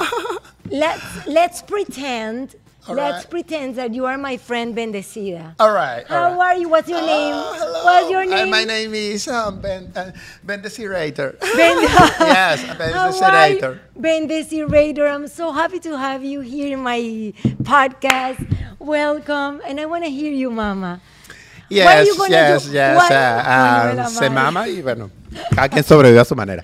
Eh, What- eh, sorry. What are you gonna do this Friday? Eh, ¿dó- ¿Dónde estaba yo el viernes? ¿Qué, qué- Marco, talk something. qué voy a hacer el viernes? What No, are pero you? estaba por ahí. What are you gonna do? No, le estés soplando a only Marco. tú. party, only party, only crazy. Este, it's my life. Uh, I am girl. I am uh, host, TV host. I am entrepreneur. I am mother The de Travieso Matías. So um, I am mother de my dog um, Carlotica. Uh, I, I am. Uh, um, I say Where- where Cri- is- Cristo. Marco, Um, uh, Marco, Cristo? Yes, it's me, pastor. Marco, what is your, what is your sugar? It's my pastor. What is your sugar daddy? My su- Where? Um, in your house with uh, with your So my husband. with your so my husband. Yes, Oh my gosh, yes, your Marco. husband. Marco, let's let's come back to Marco. Poco a poco. Let's come little, back. little. Little, let's come back to Marco. Mm. So that's all you speak. No Ah, te- no, no, no, yo ¿te sí hablo pena? perfecto. No, no, ¿Te era el pena? personaje. Okay, let's talk like Marco. Te da- are you are you afraid to speak? Are you you, you feel shame when you speak in English? I, I feel eh, siento, ¿cómo digo que siento vergüenza? I- I- I, feel Shame. shame. Yes. Yes. So you you don't Yes. like to talk in English. You don't like. No, I don't like. it. And have you done a course, an English course? Sometimes I don't know. Y sí, yo tenía un cor, Corsa, ¿no? Corsa. tenía un Corsa Speed dos puertas. Have you done an English course or never? Never, never. Only, only. ¿Cómo se dice cuando estoy borracho? When I'm drunk. When I drunk. Yes. So you you don't speak at all English, nada. Nada. So what are- Zero. Zero, zero. You- ahora tengo a Mariale que cuando alguien me ven habla inglés, Mariale, por favor, ¿qué dice el señor? El señor, ¿qué expresa el señor? ¿Cuáles son las qué necesita el señor? Grítale a la vida. aquí. Mira, Marco, pero no te interesa, no te interesa. Sí, O sea, no. Cuéntame un poquito Voy sobre a tu mi historia inglés. del inglés. Sí, yo quiero, yo quiero escuchar. Llevo cinco cursos. Cállate. Ay, Por eso sientes que te entiendo, pero a ver, Pero como que nada más, yo nada más he visto el de escuchar, no he visto el de hablar. Llevo cinco cursos, no es, ¿Es que me en serio negué. lo de los sí. cinco cursos? Y, voy, a, costado, voy a retomarlo. No, yo creo que hay un tema de. Mira, yo siento que hay gente que para algunas cosas no da. Sí, Tengo miedo porque siento que esa es una. Ajá. Pero- No, no, tú, o sea, Déjame interpretar. Haz de cuenta, Tú- yo me sé las canciones de los Backstreet Boys, pero no sé qué dicen. Y he ido a todos los conciertos aquí de ellos y eh, yo lloré con canciones que hablaban de vivir la vida. No tenía nada que ver con ser una novia. Le dediqué una canción de los Backstreet Boys que no, no tenía nada, que- decía que lo odiaba. Y yo le dediqué esa canción de amor. Después yo vi, dije, bueno, la cagué aquí. Ojalá ella nunca aprenda a hablar inglés para que toque en el amor que vivimos. Pero cuéntame de tu inglés. Has hecho varios cursos y no te entra. Mm. El inglés no te entra. Yo vi un curso. Noto la malicia, Camila. Pregunta. Más sin embargo, a, No te juzgar, a juzgar por tu credibilidad, voy a. No voy a asumirlo como malicia, voy a asumirlo como una palabra que iba ahí. Mi vida, no, malicia no. Pero no te entra. No me entra. Discúlpame, pero no me entra. Yo vi No, clase, aquí una están primer diciendo que no te lo tomas en serio. Sí, ella tiene toda la razón. No, te lo tomas en serio. No, yo Déjame sí. arreglarte el cercillito que lo tienes. Perdóname. Ya va, mi amor. Yo, Ay, que me- es que me tiene nerviosa. No, se- porque lo tienes doblado. les he dicho, tengo dos horas con el cercillo No, doblado. en serio, ya va. No, no hay manera. Ay, Dios mío. Se dañó. Oh my God. Chama, María le entra. Entra antes de que le arranque. Se dañó. muchacho. A ver. Bueno, Chama, te explico mientras. Ajá, explícame. Eh, yo. Ya no, no. Estaba. No, acomódate. Ya, ya está bien. Señor, el zarcillo de dos horas doblado, ustedes ya lo vieron. Ajá, no importa. Yo hice mi curso, eh, el primero que hice, una universidad que yo era imagen aquí, y me dijo, te vamos a enseñar a hablar inglés. Y llegó el ¿Qué primer- universidad era esa? Eh, ay, Mari, la universidad Millennium, que, que patrocinó el show. Millennium University. But you didn't- Y ellos súper lindos. Y el primer día de clase llegó y es una rusa ¿Y que no hablaba español. Ajá. Y yo no hablaba inglés. Y yo era el único en la clase. Era para mí. Mira, yo veía que ella decía así, mira, no me acuerdo qué decía, pero ella por vez número 26 me repetía lo mismo. Ajá. Ta, ta, ta, ta, ta. ¿Understand? Y yo decía entre mí, ¿cómo le decimos que por vez número 16 no entendimos? No. Y tú la veías que ella se agarraba como de la pared. A mí me provocaba, a mí me provocaba abrazarle y decir, tranquila, la vida es dura. Me provocaba abrazarle y decirle, así es la vida. Y aquí estoy como prueba de Dios. Supérame. Marico, pero no, marico, no aprendiste nada en ese curso. No, no, pero sí, sí, sí, enti- sí entiendo cuando sí, me. porque cuando- to- todo lo que te dije, Sí. everything that I talk to Claro, you, you understand. pero porque me lo dijiste de una manera, a ver, cuando hablas con un americano aquí, estás Es- jodido. Sí, porque yo hablo exacto. Estás como- jodido. O sea, el tipo te llega y de una vez y tú te fuiste, olvídate. So you can talk by phone with someone or not? Not. You you can call to the You bank. speak Spanish? No. Ah, speak Spanish? No. Y lo repito 70 veces hasta que digo, bueno, yo me llama el gerente. Pero no, no. Pero lo, ¿tú sabes qué? ¿Qué? La culpa es 100% mía. Porque yo he tenido el tiempo, he tenido todas las herramientas para aprender el inglés. Y es injusto que yo sea tan disciplinado en todas las áreas de mi vida y en esa no.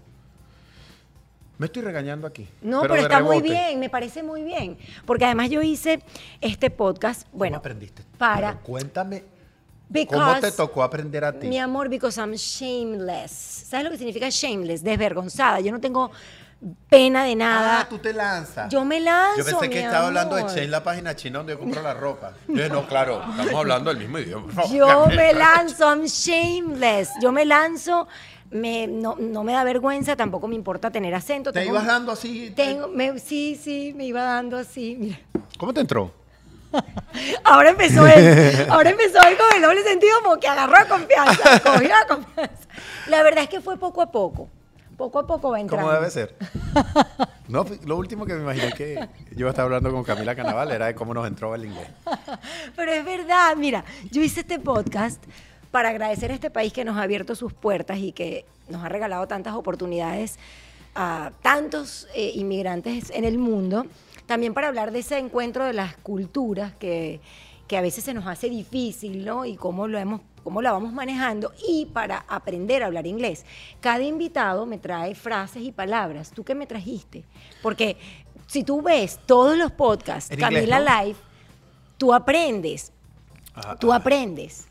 ah, frases, a ver, te digo cualquier frase. Ajá. Una frase que. Que me Mariale, cuesta. ¿me trajo frase Creo que o no? la me- digo mal. No importa. Cualquier frase. Ve- Mira, vamos a hacer Lo algo. voy a decir y usted, ah, bueno, condénenme. Marco, Marco, ¿Qué escucha tal? esto. Para las personas que están en tu nivel de inglés, de hecho me encanta porque al final de cuentas no todo el mundo habla perfecto inglés. Entonces, es lindo que tú puedas compartir lo que sepas de inglés y las personas que están en tu nivel van a aprender algo. Qué So, pena. no te dé vamos pena. también. ¿Cuál pena? Va a Tú eres ver, loco, eh, ¿Cuál la pena? que, eh, si esto lo hicimos para reírnos y gozar. Ba- Ok. bathroom. A ver, bedroom. no.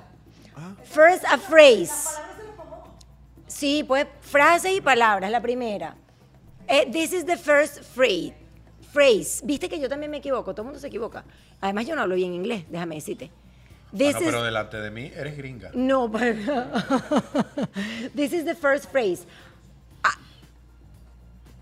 What, what it says here? ¿Qué, No, qué pero me dice? acuerda, I don't care. I love it. Ah, ¿Qué dice aquí? I don't, I don't know. ¿Qué significa I don't know? Me la, me la acaban de soplar, voy a ser honesto, no sé. Yo no sé. Yo no sé. Muy Ay- bien. Ayúdeme, amigos, disculpe. ¿Hay alguna frase en inglés que tú te el sepas baño, que- el baño que me cuesta. ¿Cuál es? El, el bathroom. Pero eso no es una, Una vez- frase. Como que una... Ah, una palabra, una vez dije esto. ¿Qué? Este, sorry, de baño. Nunca nadie se atrevió a tanto. Lo logré. De baño. Y el tipo. Este tipo hackeó mi. ¿Alguna otra palabra que quieras enseñarnos? Que no te sople, Mariale, no le sople. Yo quiero de verdad una saber... palabra difícil. No, yo quiero... No, mi- papito. careful. Be careful. Very good, mi amor. ¡Qué lindo! Oh, honey, my Camille. so oh, my Camille Oh, Carnival. Honey, you're so my sweet. Camille. Okay, so bathroom. Be careful. So Eh, two more, two more. You can. right, two two more. Eh, Be careful. Ten cuidado. eh, a ver. ¿Qué? Ah, no, tú Ah, no, no, aquí la vaina era decir la frase, tampoco. No. No, no lleves el. Están llevando el juego a otro nivel. Era decir sabe. la frase. No, frase, Ah, palabra ah, y el significado. Esta que no la sé decir. Corrígeme, corríjame, público. Ajá. Ad, ad, address. Address. Oh, por favor. Oh, Address. my Oh, God. my God, bravo. Address. Oh, What's your address? American boy. ¿Qué significa, ¿Qué significa address? Eh, bueno, lo sé por el Waze, la dirección, ¿no? Muy bien. ok, the fourth. The fourth. All right. Eh, for, eh, una palabrita. Eh, digamos que.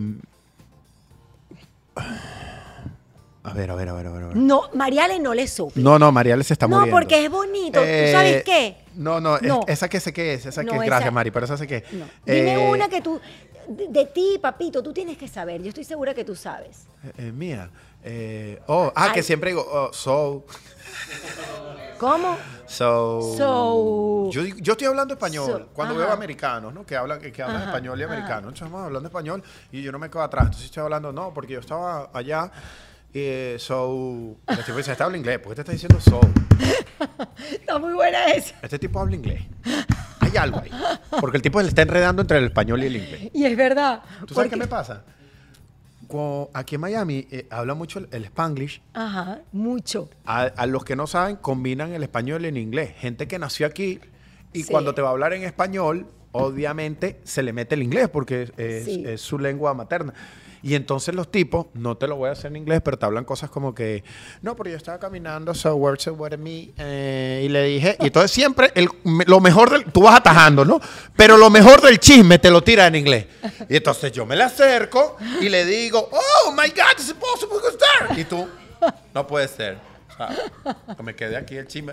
Y, te dice, y siempre te preguntan como que entendiste. Y mi amor, uno es digno. Uno podrá hacer lo que sea. Pero digno es. Claro. Wow. Eso no.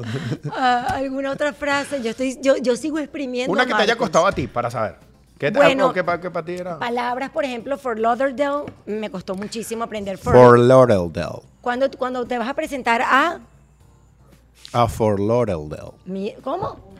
For Lauderdale. For Lauderdale. Ah, lo dije, me, me faltó una D al final. For Lar. Ay, coño. For Lauderdale. For No, Lauderdale. For, wait, for Lauderdale. Es que a mí también me cuesta, la verdad. Lo que pasa es que yo soy shameless, no me da pena nada. Por la verdad, le- Te era dejo- difícil. Ah, y, me encantó cuando descubrí que Brickell era Brickell. ¿Cómo es así? ¿Brickell no es Brickell? Brickell, yo digo Brickell. ¿Y que Brickell es Brickell? No, sí es Brickell. No, pero ¿cómo dicen ¿Cómo los es, señor? ¿Cómo dicen los americanos? No, ¿cómo La dicen? pegué. No, porque aquí hay Sí puro la pegué, Brickell. puro ¿Cómo y se ahora los amigos míos me dicen, es ridículo. Nos vemos en sea, es ridículo, ¿vale? Ya va, ¿se dice Brickell o? Brickell. Ajá. Brickell. Let's call someone. Ah, Vamos a llamar a alguien para ver cómo se dice Brickell o Brickell. Brickell. Brickell. Brickell. Sí, cara, yo digo Brickell, mija. Qué vergüenza. Perdón que te lo diga, Salud Camila. por eso. Una gente de Barquisimeto. ¿Cómo se pronuncia? Doral. ¡Ay, mi amor! Doral. Salud. I live- I- Doral. ¿Cómo es que vivo en Miami? I live in Doral. Doral is, is, is a city de arepa, So, quechapa, quechapa. so you're gonna make a commitment that soon you're gonna try to learn how to speak in English o no te interesa para nada. No, sí me interesa Ah. muchísimo y lo, y lo voy a trabajar porque es una de las cosas en mi vida, es como el ejercicio. Tú no haces ejercicio. No, ahora sí hago porque ten- estoy haciendo una temática que toda la semana estamos entrando por un niño con cáncer. Ah, ¿verdad? Sí, lo vi. Entonces, ahora lo estoy haciendo porque yo dije, necesito una motivación, necesito algo que yo sé que no le fallo. ¿A qué no le fallo yo? A esa causa. Entonces me metí ahí. Entonces, son dos cosas en mi vida que no puede ser. Que haya disciplina para todo. La pauta, esto, lo otro. De verdad, yo soy un tipo muy, muy... mm, ver, Enfocado. enfocado para, para lo que yo, para lo, para lo que me apasiona. Pero el inglés no. Y lo voy a hacer, me voy a meter y voy a aprender. Te- aquí, que quede claro aquí que nuestra, nuestra próximo encuentro va a ser en inglés, por lo menos. en- Por lo menos unas cuantas frases que me puedas cuantas- Si me traer. hubieses dado tres whiskies más, aquí me Pero doy. yo te doy, papito. Sin pena nada, sin yo, pena nada. Yo traje dos botellas solo para ti. Pero no importa, me gustó la idea porque además cuando tenemos podcasts como este, siempre las personas piden eh, segundas oportunidades. Eh, así que I'm lo vamos- sorry, recargation. Sí, please. recargation. lo vamos a hacer y espero tu compromiso, Marco, tu compromiso de Sí. traer, pero no que te la sople Mariale, ni que te la traiga Pablo, ni nada. Que venga Mariel, con- tú no hablas nada más en inglés. No, mentira, tú sabes que yo me puse eso con mi esposa. Ajá. Me ¿Tu puse eso con mi esposa. Sí, me puse eso con mi esposa, con Valerie, la niña mayor, y les dije, yo necesito que solo me hable en inglés. No importa que yo les pida, a la hora les pedí que me hablaran en español. Claro. No había manera. Mira, yo te prometo que si tú ves todos mis episodios de Camila Live, en cada episodio, creo que este, no para que te sientas mal, papito, porque me ha encantado tenerte, pero this is the first one that we, um, I mean, like, we don't have uh, uh, Ah, lots of phrases, pero no importa, porque nos has dejado I'm mucha sorry, I'm enseñanza. sorry, my people. I'm sorry, my people. Mira, no quiero cerrar este podcast, eh, que además debo decir que nos ha regalado mucho aprendizaje y mucha cosa bonita. Mira cómo dice, thank you, sir. No, Es que yo todo lo que tiene que ver, por lo menos los, los tragos, ¿me entiendes? Whisky with soda. Eso sí lo Eh, sabe, claro, ¿no? o sea, ahí no me quedo. Si tú me ves en una barra pidiendo trago, dices, este tipo habla inglés. Hasta ahí. No, y además es lo que acabas de, com- de comentar del decir el so en, en el medio de la frase está muy buena también, porque la gente va a Ya te- creer, tú estás hablando español soy, sigues español, la gente dice, ay, este está... Este tipo habla inglés, pero lo va a hablar en español. Pues si él está hablando español, ¿por qué le voy a venir a hablar en inglés? Una ridiculez. Exacto, mira, eh, no importa que no hayas traído muchas frases en inglés, primero porque tienes el compromiso de hacerlo para una segunda edición de otro Camila Live, igual te invito a que con tu esposita veas Miss Camila Live, porque en todos hay frases espectaculares y estoy segurísima que vas a aprender porque por eso hicimos este podcast. Pero, como venía diciendo, igual nos ha dejado muchísimo aprendizaje me ha encantado tenerte y no quiero cerrar sin hablar de una de las cosas más bonitas que, que tienes eh, más allá de tu éxito y es esa capacidad y esas ganas de servir y de ayudar eh, que, que demuestras con todo lo que haces, eh, ayudando a niños a operarse, a personas a conseguir lo que necesitan para curarse. Em, quería que nos contaras en qué andas ahorita para seguir sumando eh, a gente a apoyarte, que al final de cuentas no es solo apoyarte a ti, sino a las personas eh, para las cuales tú trabajas y la verdad es que te agradezco porque me parece algo hermosísimo que haces en las redes sociales. Ahorita estamos, eh, tenemos un mes entrenando con un propósito. A ver, la gente sabe el tema conmigo con el entrenamiento. Yo fui muchísimo tiempo un tipo de entrenamiento, de comidas, eh, hace mucho- muchos años y no pude seguir entrenando por un tema de salud.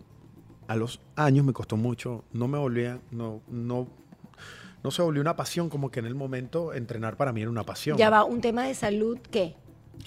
Tuve una operación en la barriga y toda la fuerza salía de la barriga. Tuve que retirarme un año y medio. Ok. Eh, al retirarme un año y medio, cuando vuel- vuelves, tienes que volver sin peso alguno durante un año más. Son dos años y medio. A eso eh, te- te pierdes ese estilo de vida completamente. Ujú. Caí, en este país que engorda la el aire, engorda. Y me metí en un tema de trabajo, porque creo que para que entrenar tienes que tener una, una buena condición, pero también mental, estar, estar libre, ¿no? Pues el entrenamiento creo que tiene que ver con todo. Y dije, ¿cómo volvemos? Bueno, con compromiso. Siempre me, me bromean porque estás gordo, porque qué pasó, porque no entrenas. Es como una broma que siempre tenemos. Y dije, voy a volver. Entonces tenemos un mes entrenando con propósito. Yo me voy a entrenar y yo les pongo el caso esta semana, el caso de, por lo menos el primer caso, una niña que necesitaba operarse la cadera. Ay, ya te, pásame el celular, Mari, por favor. yo la vi. en- Sí, pero quiero enseñarle a la Sí, gente- Claro, venga. Eh, Ay, qué bella tu chiquita. Sí, de verdad. Te la regalo ahorita porque está, mi amor, la mujer de Chucky. Eh, ahorita, por lo menos, entrenamos estas cosas. Ok. Aquí está, esto me lo mandó la mamá hoy, ¿ves? Qué lindo. ¿Ya lo operaron? Bueno, estoy viéndolo contigo, mira. Ay, mi amor. Muestra aquí. Muestra aquí. Vamos.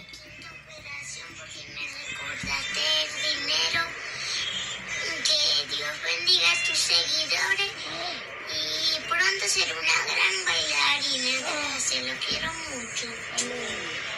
Ay, Y entonces por ella entrenamos hace cinco semanas. ay. y entrenamos hace poco. mm, Yo he mandado de Venezuela, ya es como la niña número 13 que hemos sacado a recibir quimios en España.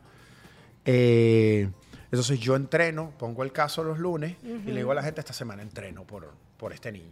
¿Qué hace la gente? Que sabe que yo odio eso, que me ve entrenando. Si yo les grabo el entrenamiento y le digo, si yo estoy aquí. A ver, es que el tema pasa. Es que yo ya no sé cómo decirle a la gente que colabore. Yo he vendido perro caliente, he vendido pastelitos, me lancé en paracaídas.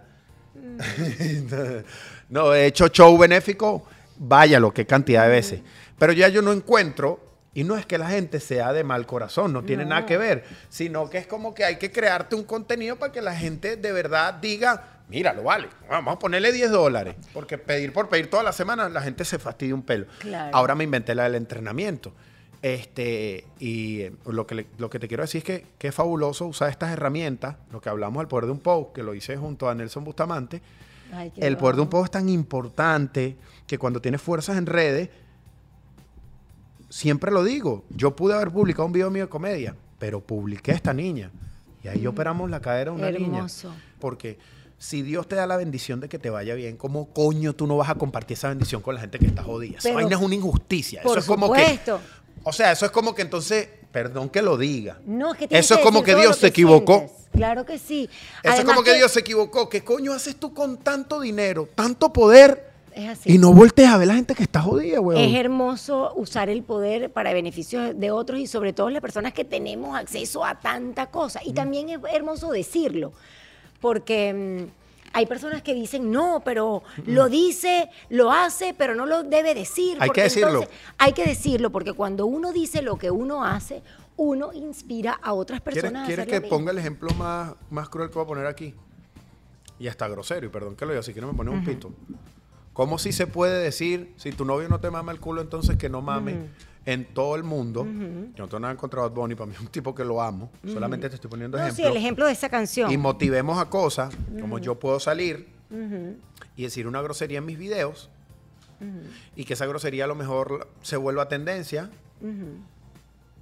pero yo no puedo volver tendencia a la ayuda. No, hay que ser la tendencia. Por supuesto, yo Porque estoy es que contigo. el detalle está en que tú no sabes a quién motiva. Es así. Es tan maravilloso que tú te montes a ayudar, que así como motivas a tu público de repente a decir una grosería indebida de un video que gustó, hacerle un sticker y mandarla, tú no tienes ni idea, porque es que se sale de tus manos, son millones de personas a quien tú estás motivando para decir puta sea, y yo tengo dinero, y yo no estoy ayudando a nadie. Coño, se voltea y le dice a la esposa, amor, vamos a buscar de ayudar a alguien. Vamos Es a buscar". así. Tú no sabes a quién motiva. Entonces, eso, si hay que publicarlo, hay que volverlo tendencia. Aquí, justo en la ayuda, justo en la ayuda te voy a decir una frase que yo pienso. El fin sí justifica los medios cuando estamos ayudando. El fin sí justifica el medio cuando estamos ayudando. Claro, claro, estamos sirviendo. Cuando yo le digo a la gente, hay gente que me dice, bueno, marico, tú porque tienes cinco años en eso y se ve que tú lo haces de corazón, pero talcito que se ve que lo publica nada más que... Y yo le digo, pero el niño lo operaron, el que él montó. Sí, sí lo operaron. El fin justificó los medios. Si él lo hizo por fama, lo hizo por lo que hizo, Claro. déjalo tranquilo. Pero el niño lo operaron. Además, lo importante es hacer y no quedarte con los brazos cruzados, hacer, servir, dar de cualquier forma. Sí, es verdad que hay personas que son más reservadas y dan y, y de Y se repente... respeta, pero hay que respetar el que lo publica también. Pero claro, a mí me encanta el que lo publica y lo aplaudo, porque como te digo, es una forma hermosa de inspirar a otros. Y además... eh, eh, hoy en día, lo que tú decías, si se puede decir una grosería o un chiste, ¿por qué no voy a decir esto que estoy haciendo? Y creo que, que también eh, hoy en día que hay tantos influencers, o porque tú eres un grande, porque ya tienes muchos millones de seguidores y ya tienes una carrera, pero hay muchas personas que están comenzando y también es una forma de enseñarles el camino. Yo creo que dar y servir a los demás siempre va a ser... eh, el mejor camino a tomar, de verdad, siempre, siempre, siempre. Antes de irme, antes de finalizar este podcast, quería que le regalaras unas palabras a esas personas que están hoy en día durmiendo en sus carros como te tocó a ti, o que vinieron en el avión pensando que iban a hacer una cosa y están haciendo otra. Esas personas que hoy eh, se quieren reinventar, quieren recomenzar en este país. Que va a estar difícil. A mí me gusta hablarle sinceramente. Y a lo mejor cuando creas que ya la cosa no va a estar tan difícil, pueda volver a estar difícil de nuevo.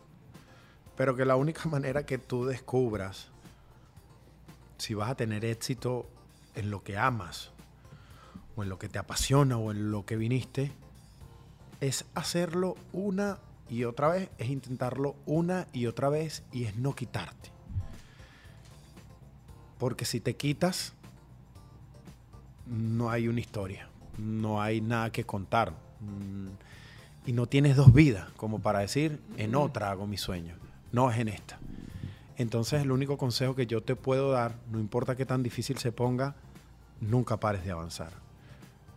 Porque a pesar de lo mal que tú te sientas, tú abres la ventana de tu cuarto y el mundo está avanzando. El mundo no se para cuando, cuando tú te paras. Entonces, no importa cuál sea tu sentimiento, avanza. Y sé honesto con la gente, más nada. Sé honesto. Siembra una semilla en cada persona que te encuentra. Un abrazo, honestidad y sé buena persona. Que eso sin duda alguna trae una consecuencia magnífica que te va a ayudar a crecer muchísimo. Vamos a darle un aplauso a Marco. Marco, gracias por sacar tiempo. Yo sé que estás complicado con mil cosas. Me encantó tenerte en mi tienda y, y sobre todo compartir tu historia eh, con tantas personas. De verdad que gracias un millón por venir. No, gracias a, a ti eh, por tomarme en cuenta. Tú, tú eres una gran referencia eh, para mí, para nuestro país. A- aprovecho y, y- y aquí te doy las gracias por todo lo que sembraste en mi país, ¿no? Por, por todo lo que tú motivaste sin darte cuenta. Cuántas carreras no, no has motivado tú. Eh, por todo lo que nos brindaste, por tantas sonrisas, por tantas experiencias durante tanto tiempo. Yo creo que los venezolanos tenemos que estar eternamente agradecidos contigo. Gracias. No, y, y hay que decirlo, porque valora a quien valor se merece y creo que tú tienes un gran valor dentro de la historia de nosotros. Eh, justo aquí es uno de esos momentos donde yo digo, hay check que cumple, hay personas que viste soñando eh, y después estás con esas personas y dices, aquí hay un check, sí se puede, ¿no? Porque eh, es que aquí la historia no es el marco. Aquí la historia es la gran Camila Canaval Ay, dándole la oportunidad a Marco. no. Entonces son cosas que uno dice, mierda.